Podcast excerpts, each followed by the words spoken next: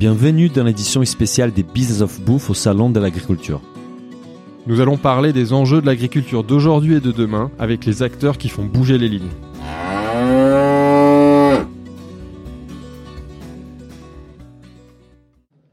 Bonjour, bienvenue dans ce nouvel épisode de Business of Bouffe au Salon de l'Agriculture. Je suis comme d'habitude accompagné de mon associé Daniel. Bonjour Daniel. Bonjour Philibert. Et aujourd'hui on va parler de la blockchain, vaste sujet. Euh, donc on est avec Stefano Volpi de Connecting Food et Patrick Bonjour. Larère, donc des fermes Larère. Bonjour. Bonjour à tous les deux. Bonjour. Alors, je vous laisse vous présenter. Alors vu qu'on parle de blockchain, peut-être d'abord toi Stefano. Alors moi, c'est Stéphane Volpi. Je suis le cofondateur de Connecting Food. Euh, je crée ça avec une associée, Maxine Roper. Après 25 ans dans l'alimentaire, Ouais. à la fois dans la partie aval et amont des filières. Donc une vision globale des filières. Ouais. Et c'est ça qui a donné naissance euh, à Connecting Food, Alors qui est Ouais, voilà. Connecting Food est la première solution de transparence alimentaire. Euh, Qui dit transparence dit traçabilité et audit du respect des promesses. Donc on va bien au-delà de la simple euh, traçabilité. D'accord. On utilise plusieurs technologies digitales, dont la blockchain. La blockchain n'est qu'un registre distribué. Et alors est-ce que tu peux essayer de nous expliquer de manière très simple ce qu'est la blockchain? Alors la blockchain est un registre distribué. Donc c'est comme si c'était un cahier des comptes dans lequel on écrit toutes les, les informations, toutes les, les opérations. Ouais. On fait une somme à la base, on reporte cette somme sur la page d'après. Donc chaque page est un bloc. D'accord. D'accord? L'ensemble du livre est une chaîne de blocs. Mais, particularité, c'est comme si on avait détaché toutes les feuilles, photocopié mille fois et distribué à plusieurs acteurs. Ouais. Et donc, si demain on veut changer une information, il Ça faut que tous les gens Ouais. soient d'accord. Ouais. Et donc, on verra que l'information a été modifiée. Donc, plusieurs informations réunies dans un bloc, réunies dans une chaîne et distribuées sur plusieurs serveurs informatiques Donc pour garantir appelle- l'infalsifiabilité Voilà. De La blockchain et son le caractère important, c'est ce côté infalsifiable. euh, voilà. Exactement. Mais la blockchain ne garantit pas que l'information soit juste. L'information peut être fausse et infalsifiable. C'est pour ça que Connecting Food a créé une solution unique au monde, Ouais. qui s'appelle Live Audit, et qui est celle qui permet de auditer en temps réel, de façon totalement digitale, que toutes les promesses faites sont bien respectées. Donc l'information grâce à Connecting Food, elle est juste, vérifiée et infalsifiable. On va revenir sur ça. Ben, avant de parler de ça, on va laisser quand même Patrick se présenter, comme ça on comprend les deux, les deux intervenants. Et le lien entre les deux, ouais. Voilà. D'accord, moi je suis Patrick Larrea, voilà, donc je suis producteur dans les Landes. Euh, les fermes Larrea c'est quoi? Donc euh, je suis producteur et dirigeant des fermes Larrea. Les, les fermes Larrea c'est une mutualisation de fermes familiales. Euh, c'est une quinzaine de fermes qui sont mutualisées, qui sont, des fermes qui ont été créées depuis 1980 dans les Landes essentiellement. Il y en a 13 fermes euh, dans le nord de la France depuis, au Roussillon et au Portugal, Au Euh, Portugal à aussi. Comporta au sud de Lisbonne. D'accord.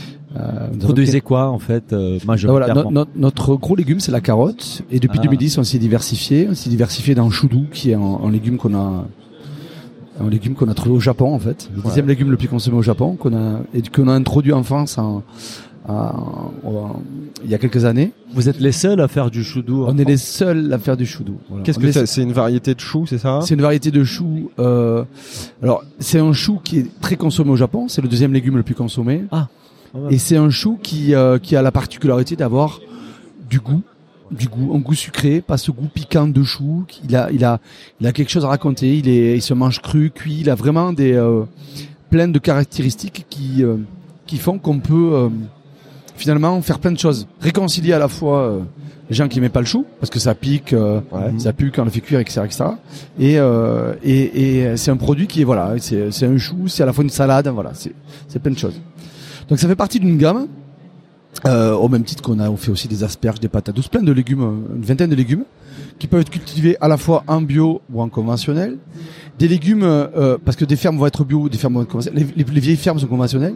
Ouais. Depuis 2000, toutes les fermes sont bio. Et en fait, c'est des membres d'une famille. À chaque fois, il y en a des générations arrivent, se succèdent. Tout le monde veut être agriculteur, donc tout le monde crée sa ferme. D'accord. Et donc chacun a sa ferme. Et euh, on a créé des outils mutualisés avec des stations de conditionnement, des équipes de vente. Et donc chaque membre de la famille est producteur et joue un rôle pour, euh, joue un rôle pour le groupe. Ouais. C'est presque une coopérative C'est familiale. un peu comme fait. une coopérative familiale. voilà. D'accord. Et le rôle que j'ai pris en 2003, c'est euh, je me suis euh, pas mal occupé, en fait, je me suis occupé de la mise en marché euh, du produit. Donc euh, jusqu'en 2010, euh, on a travaillé essentiellement avec des grossistes. Depuis 2010, on est essentiellement développé dans la grande distribution, mais également vers euh, les réseaux spécialisés bio, vers euh, euh, les marchés de gros, euh, pour vous retrouver nos produits sur les marchés, un petit peu partout.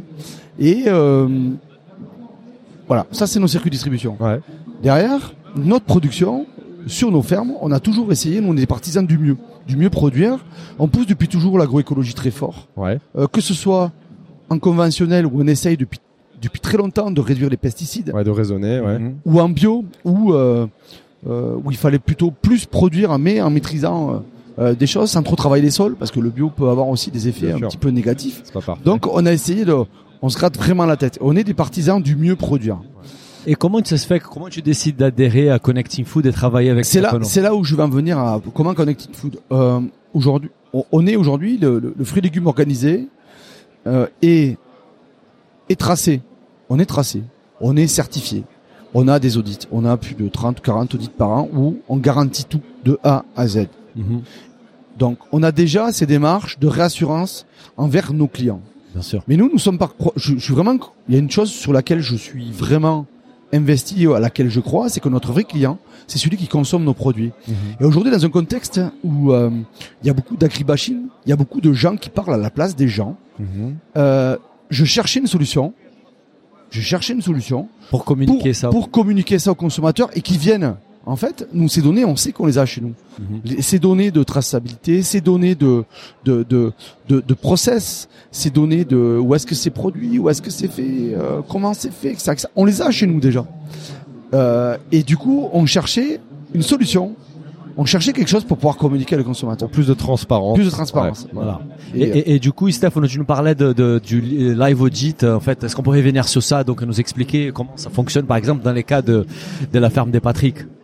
Bah, justement, comme Patrick le disait, il y a déjà toutes les informations qui existent, qui sont collectées et qui sont auditées par des personnes qui vont ponctuellement vérifier que un, les process sont bien faits, donc ce qu'on appelle des audits de capabilities ou de process, et aussi que les productions ont été faites d'une façon correcte Ouais. et ils peuvent le faire que euh, partiellement par définition parce qu'une personne ne peut pas contrôler la totalité. Donc nous, Live Audit, ce qu'on a créé avec Live Audit, c'est quelque part euh, un auditeur digital qui reproduit le travail de l'auditeur physique, mais il le fait d'une façon permanente en utilisant les mêmes données et en les rendant live Ouais. euh, et donc, au fur et à mesure que le produit avance dans la production ou dans la commercialisation, eh ben, les informations sont auditées digitalement et associées au produit spécifique.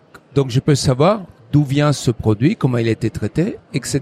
Comment on fait Juste pour illustrer Ah, pardon, donc pour nos auditeurs, en fait, donc là j'ai un choudou devant moi et je viens de les scanner. Donc il y a un QR code sur les, sur sur l'emballage, sur l'étiquette, et donc sur le QR code, je vois la date où il a été planté, donc le 10 octobre 2019. Tout à fait. Il a été récolté les 20 février, conditionné les 21 février, et j'ai même des idées recettes pour pouvoir travailler ces produits-là. Et à mon avis, même c'est que des résumés. Si tu lis un peu plus, t'as plus d'infos encore euh, sur, mais euh, mais sur la surtout, je récolte, pense surtout, que pour toi, Patrick, c'est un outil de communication auprès Alors- de- de la- des consommateurs finaux. Alors, c'est pas un outil de communication. Aujourd'hui, je pense que vraiment l'agriculture a un besoin, c'est de reconnecter le producteur au consommateur. Ça, c'est un vrai besoin ressenti. La crise des vocations de l'agriculture est liée à ça. C'est des gens qui ont perdu le sens des choses. Et euh, là, on est au début. Je suis convaincu qu'on est qu'au début, on est qu'au début de l'aventure, mais demain, il y a plein de choses qui seront disruptées. Et ce lien producteur-consommateur, il sera, euh, il sera euh, grâce à la technologie, il sera beaucoup plus simple. Aujourd'hui. Euh, Peut-être que nous on en avance par rapport à ça, parce qu'on sent des choses avant. Mais ce que je suis convaincu, c'est qu'il faudra que ça soit massif demain. Il faudra que demain, le lien producteur-consommateur, ce soit plus des journalistes qui le fassent. ça soit sûr. plus des gens qui pompent rien à l'agriculture, sûr. qui connaissent rien, et ça soit des gens, Ça, c'est important. ça soit, ça soit, ça soit, on soit dans des faits. Là, on a dans des faits. Voilà. Quand vous Des données qui soient indiscutables. Tout à fait. euh, voilà. Et, et c'est très important euh, ce que tu dis parce que on veut reconnecter le consommateur avec son alimentation, recréer de la confiance. Aujourd'hui, les trois quarts des consommateurs français, mais c'est vrai en Europe, ont perdu confiance dans l'alimentation, non pas parce que l'alimentation est pas bonne, mais simplement parce qu'ils ont connaissent pas de visibilité, ils Oui. connaissent pas l'origine. On leur, euh, voilà, on n'a pas Il a- Il y a communiqué. eu plein de scandales dans toutes les filières. euh, ouais, oui, ouais. Et, et même on n'a pas communiqué, on n'a Ah. pas valorisé. Parfois l'origine elle est bonne, mais elle est juste pas communiquée. ouais. Exactement. Et donc, on- nous, on pense que ceux qui font l'alimentation, c'est-à-dire les producteurs, euh, bah, ils ont tout intérêt à communiquer, à valoriser, à se reconnecter avec le consommateur final, d'où le nom Connecting Food, d'ailleurs, c'est Ouais, ça. très clair. Mm. Et les marques et les distributeurs sont très friands de ça parce que, eh ben, ce que le consommateur cherche, c'est de savoir d'où vient l'alimentation et si ils peuvent montrer ce que le producteur a fait, bah, eux-mêmes sont valorisés. Bien Donc sûr. on recrée un cercle vertueux où chacun a intérêt à créer de la valeur. Bien sûr. Et pour vous, c'est quoi aujourd'hui les barrières au développement de la blockchain dans la bouffe, en fait, dans la... Je pense qu'il n'y a pas de, de barrières réelles. Il y a des freins qui peuvent être euh, dans le, bah on a toujours fait comme ça. Mhm. Euh, bah en tout cas le consommateur ne comprendra pas. Et au fait, nous on pense que euh, tout existe, les informations existent, le consommateur est intéressé, il faut juste se lancer, comme on fait les fermes Larère par Ouais. exemple, et du coup bah être les pionniers de cette transparence, de cette révolution. Et nous notre vision, notre conviction est que les, dans 24 mois, 18 mois, ça ne sera plus un choix, ce sera une obligation. Le consommateur choisira les produits transparents. Qui sont traçables, Donc, il y a de la transparence Voilà, euh, grâce il à faut se lancer au début parce qu'au début on peut faire des tests à la limite, apprendre, mais quand ce sera une obligation, il faudra aller très vite et on pourra pas se différencier autant qu'on peut le faire aujourd'hui. Donc les pionniers gagneront des parts de marché, de la crédibilité, de la sûr, visibilité l'image. et ouais. les followers, bah ils seront juste obligés de le faire. Donc c'est dans la tête qu'il faut que ça se développe. Là, toi, tu considères qu'aujourd'hui, on est dans une phase de test, euh, parce qu'il n'y a pas beaucoup d'acteurs comme toi. Qui va, il y a, il y a t'as des concurrents, des gens qui font la même Alors, chose, il y a des concurrents. Ouais. Il y a des concurrents et heureusement, ça veut dire que le marché existe. Ouais. Alors, les concurrents, les premiers concurrents, c'est ceux qui faisaient les, les, les audits physiques, les, les grandes institutions les, d'audit les physiques. EcoCert, euh, oui, voilà, les bureaux. Veritas, etc. Euh, et après, il y a des acteurs de la traçabilité digitale. Il y a personne qui a une solution digitale d'audit hein, au monde. Il y a personne. Mais il y a des acteurs qui qui se lancent, qui bougent. Et euh, voilà, le, le, le mouvement est en train de vraiment de, de prendre très très fortement. Ouais. Et pour Bon. toi, Patrick, quelles étaient les barrières? Est-ce qu'il y a eu des barrières pour toi à l'implantation de cette solution-là, ou pour toi c'était simple, tu avais déjà Alors, tout en place? Nous, on a fait, nous, on croit, moi, je crois beaucoup à la donnée. euh, je crois beaucoup à la, à l'intérêt de la donnée dans l'agriculture. Il y a 7-8 ans, on a, on a fait le pari d'investir dans, un- dans des équipes euh, système d'info. Voilà, avec de, parce que je m'étais dit qu'il y avait, il y avait plusieurs choses à faire avec les données. Les premiers, c'était prendre des bonnes décisions au niveau de, de la ferme en de elle-même la, de la gestion. de la gestion de de la la ferme. ferme. Euh, parce que ça allait arriver, hein, les outils connectés, Bien les sûr. machins. enfin, voilà. Et donc euh, l'homme, euh, l'homme, nos managers, nos équipes, ils pourront pas à l'avenir tout traiter d'eux-mêmes. Il faudra qu'on ait des algorithmes qui calculent, qui précalculent à leur place. Qui voilà. Donc il y avait une dimension interne. Donc là, on a travaillé pas mal avec du coup avec euh, avec David Joulin, les équipes d'équilibre à, à, Ouais. à, à cette à l'avoir à, à collecter cette donnée. Équilibre, si on peut en dire un mot, Ouais. qu'est-ce qu'ils font exactement eux? Euh, équilibre, c'est le c'est le en- entre guillemets c'est le RP euh, agricole, Ouais, il nous a dit le SA SAP de la ferme, en fait. le SAP de la ferme. qui accompagne l'agriculteur dans son quotidien, dans la gestion de la ferme, de ses équipes, des tâches, euh, c'est ça? Voilà, c'est Ouais. ça, c'est ça. C'est un des membres de la ferme digitale, donc Connect Info fait partie aussi. Donc tout ça, ça facilite la collaboration Bien sûr. dans C'est l'intérêt. avec équilibre que vous collectez les données, notamment, c'est ça? C'est ça, Ouais. tout à fait, tout à fait. Et, euh, et du coup, donc, euh, donc une fois qu'on a fait ça au niveau de l'écosystème de la ferme, Qui étaient les plus difficiles, je suppose. voilà, nous, nous, on est, euh, vous savez, aujourd'hui, quand tout, tout le monde parle de RSE, nous la RSE, on en fait depuis toujours finalement. Ça nous a ma- matérialisé notre RSE, ça nous a permis juste de de définir qu'on avait des ambitions sociétales qui étaient euh, de se connecter à notre territoire, hein, Ouais. aux attentes du consommateur. Aux attentes- Et donc voilà, on touche au consommateur. Et là, quand on touche au consommateur, on s'est dit, mais euh, ces données, au-delà de l'intérêt de, de communiquer avec pour le rassurer, quand on le rassure au consommateur, Mm. on nourrit son besoin de réassurance. Il est inquiet sur ce qu'il bouffe. Il veut Mhm. savoir où c'est fait, par qui c'est fait, etc. etc. Mhm. Mais au-delà de ça, il y a quelque chose qui, pour moi, aussi fort, c'est côté producteur. Qu'est-ce qui m'anime moi en tant que producteur C'est quoi ma conviction? Pourquoi je me lève tous les matins? Ouais. Je suis fier de ce que je fais. Moi, je suis très fier de ce qu'on fait, ferme l'arrière. Je suis très fier de ce qu'on produit, de ce qu'on fait chaque jour mes équipes. Et ça, euh, c'est une des raisons pour laquelle on s'appelle l'arrière. Notre marque, c'est l'arrière. Vous voyez, euh, sur tous nos produits, il y a le L, il y a l'arrière. On Ouais. on s'est pas caché derrière euh, Ouais. quoi que ce soit. On est affiché. Mhm. Et on est fier de ça. Et je pense que c'est ce qui manque aujourd'hui à la culture. Mettre du sens, mettre des convictions, montrer ce qu'on est, être fier de ce qu'on est. Et de présenter nos Et de le produits. faire euh, savoir de, avec et de le faire beaucoup de transparence en s'appuyant sur les outils digitaux. euh, On est aujourd'hui, comme je vous disais tout à l'heure, il y a beaucoup de gens qui parlent à, no- à notre place. Et quel que soit notre modèle, que ce soit petit, gros, euh, circuit court, circuit long, il y a que des producteurs derrière qui veulent bien faire. Faut arrêter de les opposer, faut arrêter de taper dessus sur les uns, les machins. Il n'y a pas de mauvais schéma. Il faut juste faire bouffer les gens et le faire du mieux Ouais. possible. Ouais. Donc on est partisan du mieux produire pour mieux nourrir les hommes. Et c'est ça. Et ça, euh, vraiment, la blockchain est aujourd'hui et Connective Food est un outil technologique qui permet de nourrir cette ambition-là. Qu'on puisse être fier de porter nos produits auprès du consommateur et qu'il puisse, regarder comment il est fait. Donc c'est un aller-retour en fait. Et ce qui est intéressant, c'est comme euh, tu disais, c'est que on est dans un cercle vertueux. Plus on valorise ceux qui produisent mieux auprès du consommateur, plus bah, tout le monde a envie de mieux produire pour mieux répondre aux besoins du consommateur. Donc la production continuera à s'améliorer, la réconnexion avec le consommateur se fera, et donc si on crée de la valeur et c'est le, le producteur qui parle au consommateur, bah, il y aura une meilleure répartition ou une différente répartition de la marge parce que bah, le consommateur va payer pour une qualité qui lui est prouvée par celui qui produit ce qu'il mange. Et tout le monde est vraiment gagnant. Aujourd'hui, chez Connecting Food, vous, avez, vous travaillez avec combien de producteurs? Alors, on travaille avec plusieurs producteurs et plusieurs acteurs de l'amont des filières. On a, en fait, le point de départ, c'est souvent, euh, dans le cas de Ferme Larère, on a toute la production, on arrive jusqu'au consommateur comme ça. Dans Ouais. d'autres cas, on peut avoir une marque comme euh, Lu, comme Erta, etc. Et derrière, il y a leur filière. Ouais. Donc, il y a des dizaines, des centaines, euh, voire plus de, producteurs. produits, ouais, ouais. Euh, et voilà, donc notre système est pensé depuis le début pour l'alimentaire, donc pour gérer la complexité de l'alimentaire et gérer le nombre d'acteurs. Aussi bien pour les petits acteurs que les Tout à fait. les Bah, gros notre acteurs. premier client était un tout petit euh, producteur, donc euh, juste et Vendéen. Hein, ce sont des producteurs de lait en Vendée qui ont décidé ouais. de se fédérer pour produire euh, et de valoriser eux-mêmes ce qu'ils font en incluant la communication de- sur la, le prix payé au producteur, 45 centimes de litre, ce qui est pas mal.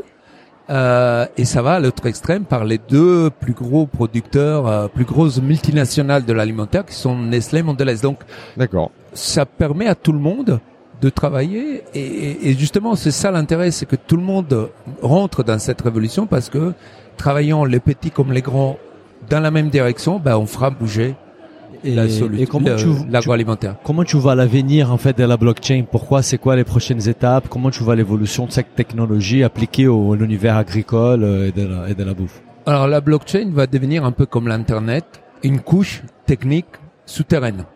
Aujourd'hui, quand on est dans, quand on utilise euh, des solutions Internet, on se pose pas la question de l'Internet, mais bah on fait euh, un Google Maps pour se déplacer, ou on, ou on appelle, euh, on utilise Waze ou Uber, etc. Derrière, il y a Internet. On sait qu'Internet permet de reconnecter certaines choses. Demain, la blockchain va être juste le tiers de confiance. Donc, on sait qu'il y a derrière la blockchain qui rend l'information infalsifiable mais il y aura des solutions métiers spécifiques et nous, venant du food encore une fois, on se positionne comme solution métier Ouais. et euh, la blockchain sera une condition nécessaire mais pas suffisante. Donc euh, ça deviendra, il y aura des blockchains, il y aura des technologies interopérables, euh, il y aura des solutions métiers interopérables. Donc il faut pas que les gens, les producteurs, les distributeurs s'enferment dans des solutions qui leur permettent pas de discuter avec d'autres. Donc il y aura un écosystème d'acteurs interopérables et nous on a cette philosophie depuis le début. Super. Et si on parle donc du salon de l'agriculture, en fait, Patrick, toi, qu'est-ce qui t'amène au salon? Quels sont tes objectifs quand tu viens ici? C'est communiquer autour de quelles thématiques euh, Euh, du coup, il y a quand on vient ici, on, dit, on nourrit différentes ambitions en fait. Euh, euh, nos ambitions sociétales, il y en a quatre. C'est les attentes de la société, c'est les attentes de notre territoire, c'est euh, les attentes de nos parties prenantes. Donc on fait un métier passionnant parce qu'on démarre avec une graine et on finit avec euh, un produit qui, va être distribué un petit peu dans toute la France. Et euh, la quatrième mission, c'est les aspirations du consommateur. Donc quand vient ici, euh, on, on, on, nourrit ces quatre à travers un stand collectif qui s'appelle Chez les Landais, euh, qu'on a bâti avec des producteurs landais euh. qui est très connu au salon. Hein. On a, essayé très, très bonne ambiance là. On a essayé d'enregistrer l'épisode chez les landais, mais on n'a pas pu parce que les bruits il était tellement. Il y a une super ambiance. Hein. C'est un stand qu'on recommande. Pas un stand, un, un, un, endroit pour boire des coups aussi.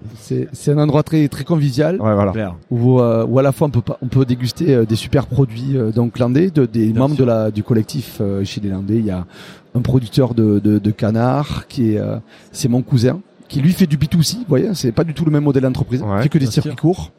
Euh, d'un producteur de vin d'Armagnac qui lui va plutôt travailler sur euh, sur des à l'exportation ou avec des cavistes. Euh, mon voisin qui fait du cochon, qui fait du Berkshire. Ah, pour moi le meilleur cochon couvert. de France. voilà, le meilleur. Pour moi c'est le meilleur. Et qui lui va travailler plutôt avec des, des restaurateurs. Et puis nous qui travaillons finalement les réseaux spécialisés ou ou la, ou la grande distribution. Donc on a des modèles complètement différents. Et on voit qu'ensemble, on peut arriver à faire des choses ensemble. Qu'en fait, c'est pas opposer les modèles qui est important, c'est de faire des choses ensemble. Et du coup, on a créé ce stand euh, donc avec euh, en partenariat avec un copain qui est qui est euh, qui est restaurateur, Flo, donc à Parentis. Et on a réussi à créer un restaurant ici, éphémère, au Salon de la Culture, avec des containers maritimes qu'on a réhabilités, avec un espace B2C un peu plus en bas où on accueille euh, les consommateurs, on explique ce qu'on fait, on fait déguster, et euh, une terrasse, ouais. une terrasse où c'est très sympa, ouais, c'est vrai. On arrive à faire un peu plus de, de rendez-vous et puis à faire un peu de business et à la fois de, de porter le territoire. Donc on finalement on rencontre nos parties prenantes qui viennent tout au salon, les semenciers, les transporteurs, les clients. On rencontre les, euh, les consommateurs. On on a nos, nos, euh, nos euh, les, les, les, élus du territoire, ouais. des gens du territoire qui viennent, on porte, on porte notre territoire qui est essentiellement les Landes, et du coup on, on nourrit tout ça en fait. Donc c'est euh, c'est très fatigant, mais c'est un très bon moment. Euh, je pense qu'on va devoir s'arrêter parce qu'on a les agendas qui commencent à, à, à, à, être compliqués. Juste pour terminer un petit mot, euh, Stéphano, est-ce que tu peux nous dire aussi ce qui t'amène au salon? Et on a une question rituelle là pour cet épisode spécial. C'est un bon plan au salon, une initiative qui a attiré ton attention ou peut-être un stand, un produit que tu as goûté. À part les Landais. Hein. À part les Landais, ouais. Alors, ce qui nous amène au salon, c'est déjà d'être avec nos collègues, amis et partenaires de la ferme digitale et Bien de porter sûr. ensemble ce projet. Ça, c'est important. Vraiment de tout en haut de la filière jusqu'au consommateur final. Ça nous permet de rencontrer aussi nos partenaires, des producteurs, des clients actuels, de futurs clients, des institutions. Donc c'est vraiment un lieu de rencontre et de montrer ce qu'on fait, d'être connu, reconnu, être visible. Donc ça c'est important. Et un bon plan, ce sont les les soirées, les apéros de la ferme digitale ouais. euh, où il y a même une boule à facettes. On en a fait, on en a fait quelques-unes déjà, ouais, c'est vrai. Ça c'est assez euh, sportif. Bah super. Bah, merci à tous les deux. Ouais, merci, merci un à plaisir. À très Au bientôt. À bientôt. Au revoir. Si le podcast vous a plu, n'hésitez pas à le noter 5 étoiles sur votre appli et surtout partagez notre podcast autour de vous. Nous vous invitons également à vous inscrire à notre newsletter pour essayer voir les prochains épisodes. Pour cela, rendez-vous sur le site businessofbooth.com. À, à, très, bientôt. bientôt.